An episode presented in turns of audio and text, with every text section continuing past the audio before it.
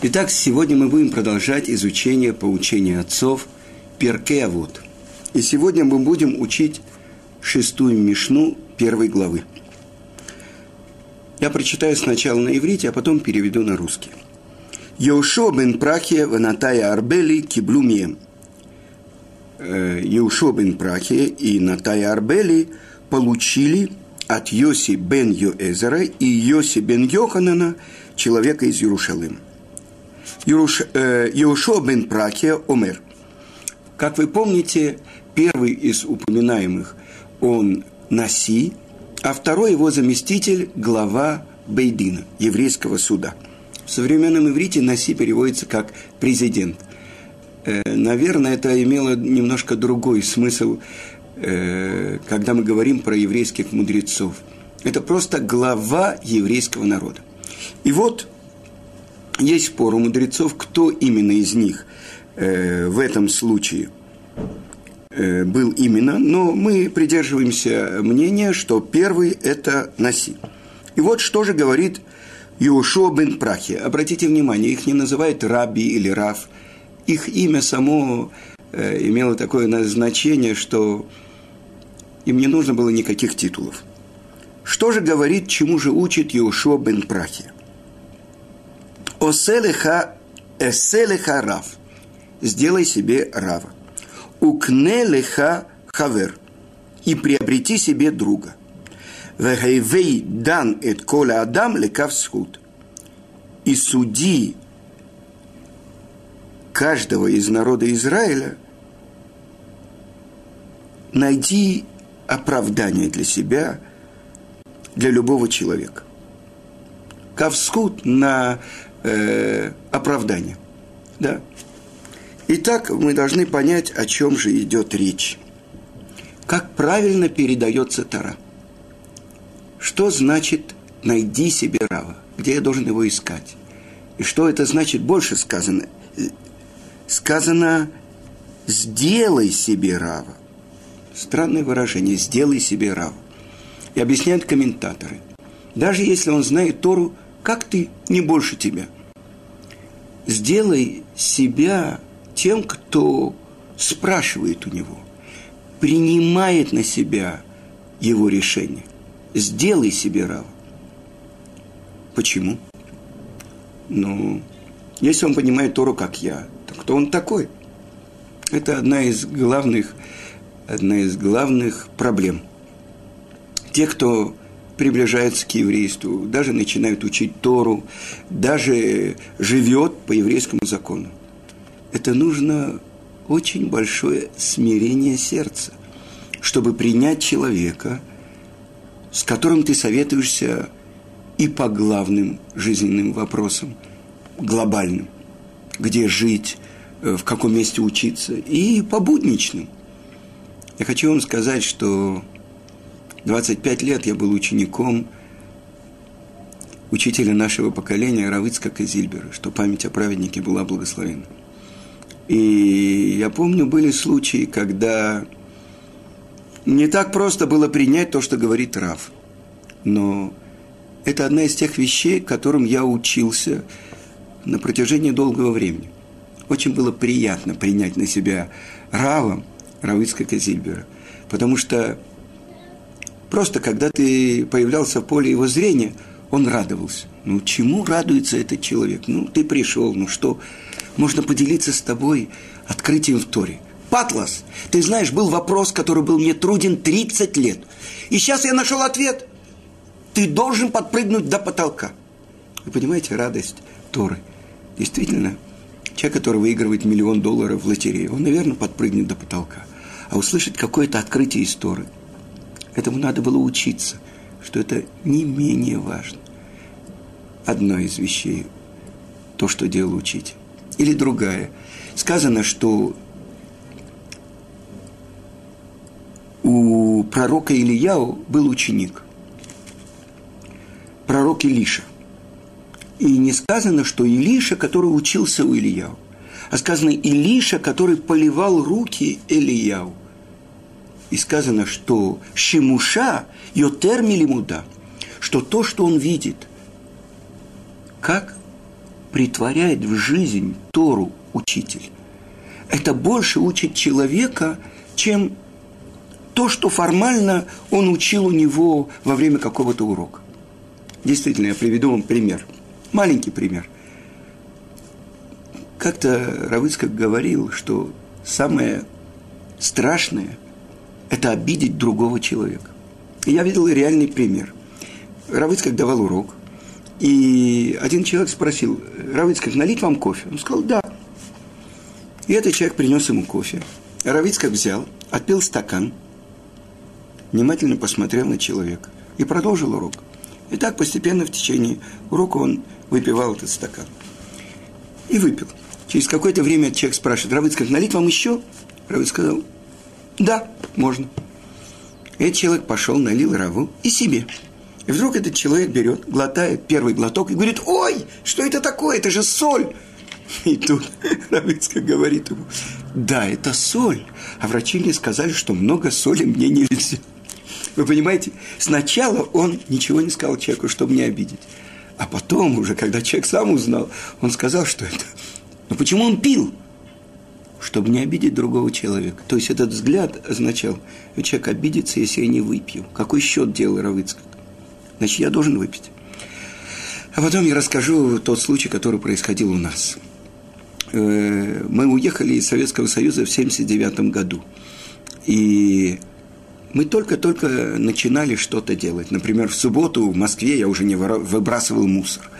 Ну, мало мы знали о том, как надо соблюдать Тору. Я помню, у меня были твилин, но я боялся до них дотронуться. Я даже ни разу не открыл. Мне дали возле синагоги московской вот этот кожан, э, вот этот бархатный мешочек. Но я боялся даже открыть. Мне сказали, это твилин. И дали. Я взял, положил на полку и боялся до этого дотронуться. Так вот, когда у нас была в Израиле хупа, и Рош Ешивы Орсамех, Рав Авram Дов Ойербах, младший брат Рав Шлома Залмана Ойербаха, что память о праведниках была благословенна, он делал хупу. А мой магит Шиур, мой Рав, который, у, на уроке у которого я был, Рав Цукерберг и Рав Ицкак были свидетелями. Главное, вы знаете, кто свидетель. Так вот, э, в этот день у меня все валилось из рук. Я помню, космомат у меня сломался, машина у меня то и дело глохла. Я приехал на машине, уже сидел в машине Равицкак, уже несколько раввинов сидело, и мы приехали за Рошей Шивы, за Равойербахом, и он сел в машину, машина не заводится. И тут Равиц сказал, «Патлас, поехали!» Я не знаю, от страха или что, вдруг она завелась, поехала. Но в этот день перед хупой сказано, что в день хупы это как бы прощается человека все его прегрешения. Это как Йом-Кипур, человек постится. И, но в этот день э, принято, что кто-то сопровождает человека, потому что с ним происходят всякие дела. И моя жена тоже великолепно печет и готовит. И вот собрались мои друзья, то есть э, всего несколько, и в основном это были раввины из Орсамеха, из Ешивы, где я учился. И мы не, не сделали это на улице, прямо в доме – Э, поставили хупу, и мой друг э, Довид Крюгер перенес хорошее вино, а моя жена спекла пирог. Но раввины, никто не хотел есть пирог. Ну, мало ли, молодые бали чува, мало ли какой кашрут и все, хотя у нас уже было все кошерное. И только один Рош Ешива, Равойербах, съел кусочек пирога, сказал, замечательный торт она сделала Наполеон, такого он еще никогда в жизни не ел, и уехал. Ну, когда все кончилось, все уехали раввины, но мы э, сели с женой, тоже решили выпить кофе, потому что мы так волновались. И взяли по куску этого пирога. Первый же кусок обнаружил, что просто, видно, она тоже так волновалась, что либо не включила плиту, либо не пропекся пирог, но он был сырой. Как же он ел? И потом прошло какое-то время, я пришел к Рош Ешивы из Москвы, там были художники, которые могли по фотографии делать картины. Я принес ему картину с фотографией, это Рав Шломо Залман «У стены плач». принес, подарил ему, и когда его жена принесла пирог и все, я рассказал, какой пирог ел ее муж Рав Ойербах у меня на хупе. Он сказал, а теперь я тебе расскажу, откуда я это выучил. Известная история. Один ярушалми, один еврей, иерусалимский еврей, женился. И вот жена дала ему кофе с молоком. Он начал пить, а потом она налила себе. И сказала, ой, что такое? У меня отдает керосином. Видно, к себе я мыла стаканы керосином, а тебе нет. Он говорит, оттуда я выучил, как нужно обращаться с другими. И поэтому он съел этот сырой пирог. Действительно, потом я понял, что он сказал, никогда в жизни он такого пирога еще не ел. Так это вот что значит «сделай себе рава», чтобы ты не только учился у него, как правильно вести себя по еврейскому закону, но как правильно жить. А это не просто. Я видел многих людей, которые, у которых нет рава.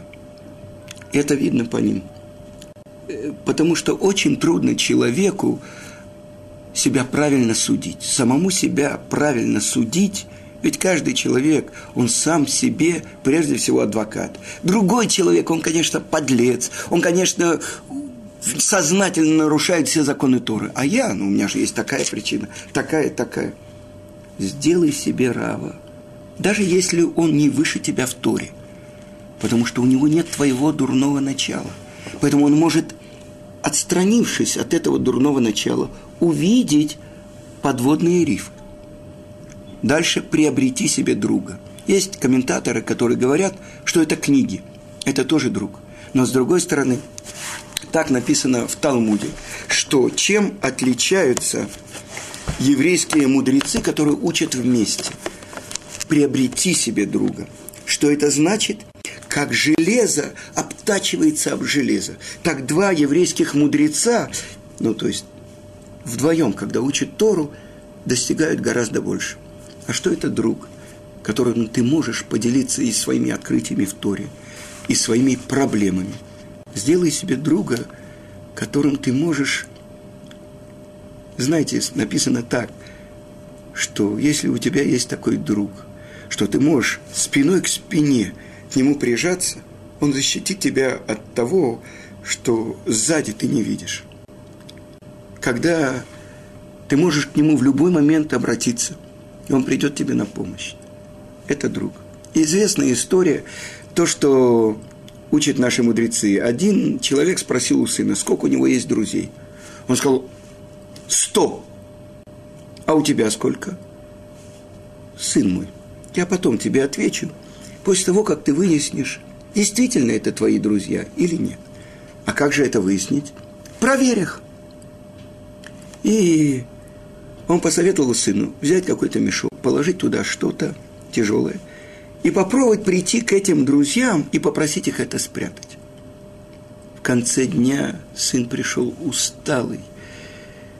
Но главное, что насколько горько было у него на сердце. Он сказал, отец – я нашел одного, который согласился это сделать, но сказал, больше ты ко мне не обращайся. И это из ста друзей, которых я думал, самые близкие мои друзья. А сколько у тебя друзей? И отец ответил, за 40 лет я нашел двух друзей, на которых я могу положиться. Так вот, приобрети себе друга. Что значит приобрети себе друга? То, насколько я вкладываю в него, то, насколько я готов заплатить своей жизнью, своим временем, даже деньгами.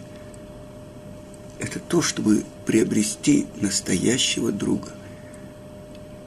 это одна из важных вещей при продвижении человека по пути вхождения в дом соблюдения еврейских законов а последнее – и суди каждого человека на хорошее, с хорошей стороны. Ну как это может быть? Как, э, ну перед, моим, на, передо мной какой-то человек сделал что-то. Я скажу вам, я получил потрясающий урок вот именно того, что написано в нашей Мишне. Ищи оправдание любому человеку – это у меня был один случай. Величайший еврейский мудрец, который жил в Цюрихе. тот, кто основал нашу Ешиву в Москве, великий евре... мудрец еврейского народа Равмойши Соловейчик. Мы должны были прийти к нему, я и еще один преподаватель Ишивы Торат Хаим, и рассказать про одного человека, как он себя некрасиво повел. Человек это был важный человек и так далее. Все то, что мы ему говорили как обвинение, он находил, переворачивал и говорил, может быть, мы говорили черное, а может быть это так-то, так-то, так-то. Это не было белым, но это уже было совсем не черным. И если бы я поставил себя на место этого человека, вполне возможно, что я бы так и поступил. Но сколько мы говорили, 8, 9 разных случаев, разных историй, на все он находил объяснение другое. Это был очень хороший урок. И вы знаете, это то, как Рамбан, великий учитель еврейского народа, объясняет то, что написано в Ваикра. реха камух. И полюби близкого твоего. Я специально не перевожу ближнего своего. Вы понимаете, чем это попахивает? Как самого себя. Прежде всего, говорит Рамбан, это невозможно. Я не могу любить другого, как самого себя. Я сам себе любимый. А чтобы другой был такой же, как я, с другой стороны, написано «не ненавидь и не храни зла в своем сердце и полюби близкого твоего, как самого себя» объясняет Рамбан. Если я желаю другому всего хорошего, чтобы у него был хороший достаток, чтобы у него был хороший дом, чтобы у него были хорошие дети, но только в Таре, чтобы я был чуть выше его. Это он объясняет Рамбан. Это недостаток в любви, это недостаток в том, что ты даешь размеры своей любви. Это значит, что у тебя есть зависть. Ты не хочешь, чтобы у него было то же, что у тебя. Поэтому что это значит – любить другого, как самого себя. Все то добро, которое ты желаешь себе, ты должен желать своему близкому, любому еврею.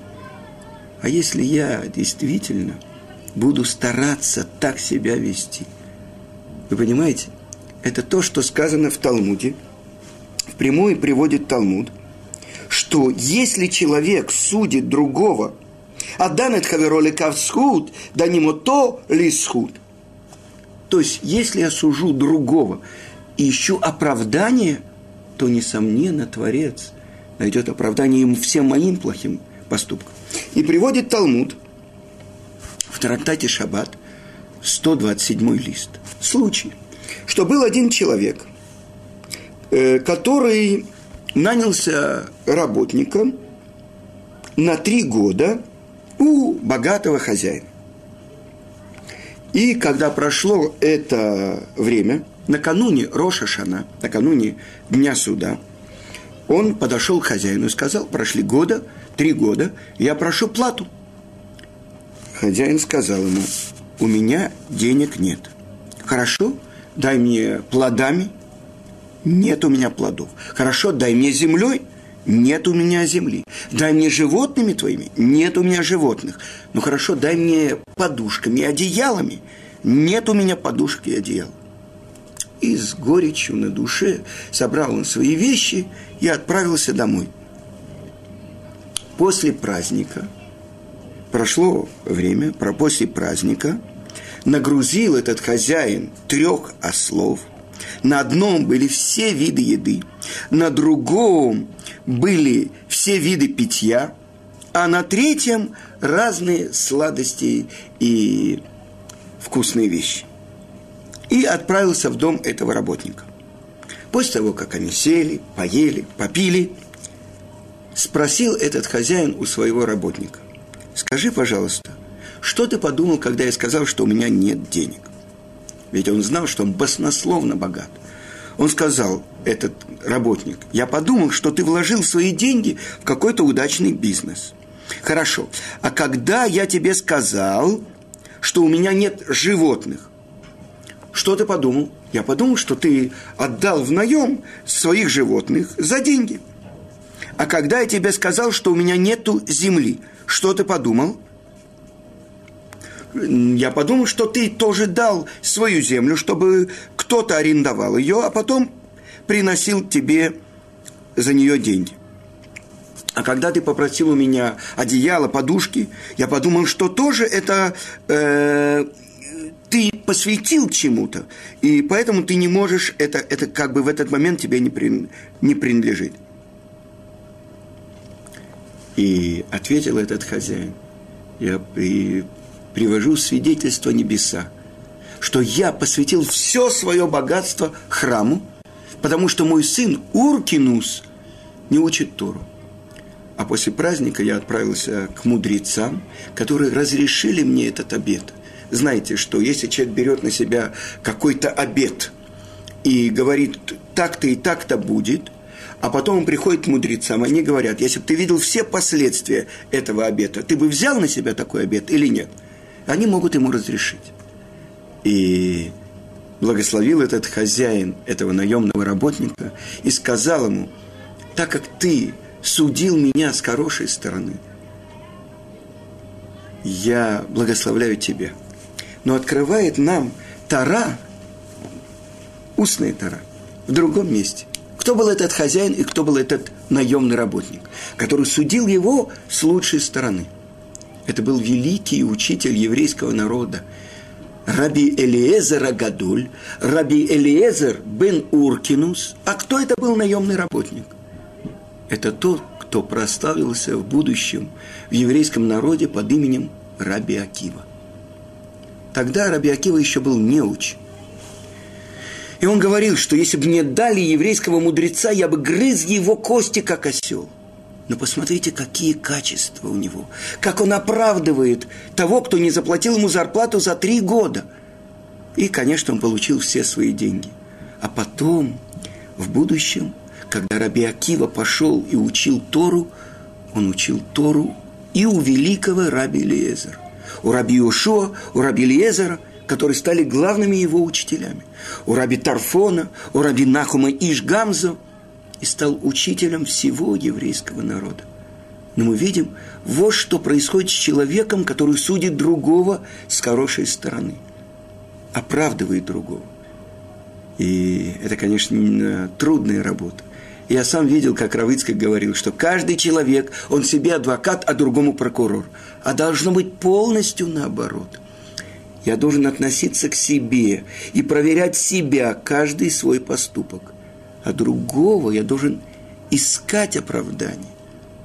Потому что если я правильно живу, на самом деле такой человек, который ищет оправдание для каждого, на самом деле он несет мир в наш мир, который делится бесконечно на партии, на соседей, которые ссорятся друг с другом, в конце концов мужа жену, детей и отцов, которые все время находятся в конфликте человек, который смотрит с хорошей стороны на другого, на этом строится весь еврейский мир. И Раби Акива сказал, и полюби близкого твоего, как самого себя, это главная основа Торы. У нас есть еще пару минут, поэтому я не хочу на этом завершать. А великий Гилель сказал, в этом вся Тора – но как это может быть? Вся Тара в том, чтобы надо любить другого, как самого себя. Вся Тара. Пришел, написано в трактате Шаббат, пришел не еврей и спросил у Елеля, обучи меня всей вашей Таре, пока я буду стоять на одной ноге. И он сказал, не делай другому то, что ненавистно тебе. В этом вся Тара, а все остальное толкование. Иди и учи задает вопрос все комментаторы, как это так? В этом вся Тара – это заповеди между человеком и другим человеком. А где же заповеди между человеком и Творцом? И тут же на этот вопрос отвечает Раши в Талмуде. Рееха урей авиха. Близкий твой и близкий твоего отца не делай против него. Кто это близкий? Это сам Творец. Так мы понимаем – что если я учусь правильно себя вести по отношению к другому, если я чуть-чуть преодолеваю свое эго, чуть-чуть, даже на толщину волоса, делаю шаг, чтобы видеть в другом самого себя, через это реализуется вся Тара. Потому что другой – это прежде всего мои родители, это моя жена, это мои близкие, соседи, мои дети. Через то, что я, написано так в Сефера Хинух, через то, что я почитаю своих родителей, которые дали мне жизнь, которые вложили в меня столько усилий, я учусь почитать того, кто является родителем всех родителей, который, тот, кто является отцом всего мира. Я уже посмотрел, часы пробили. На этом я завершаю. Всего хорошего. До следующей встречи.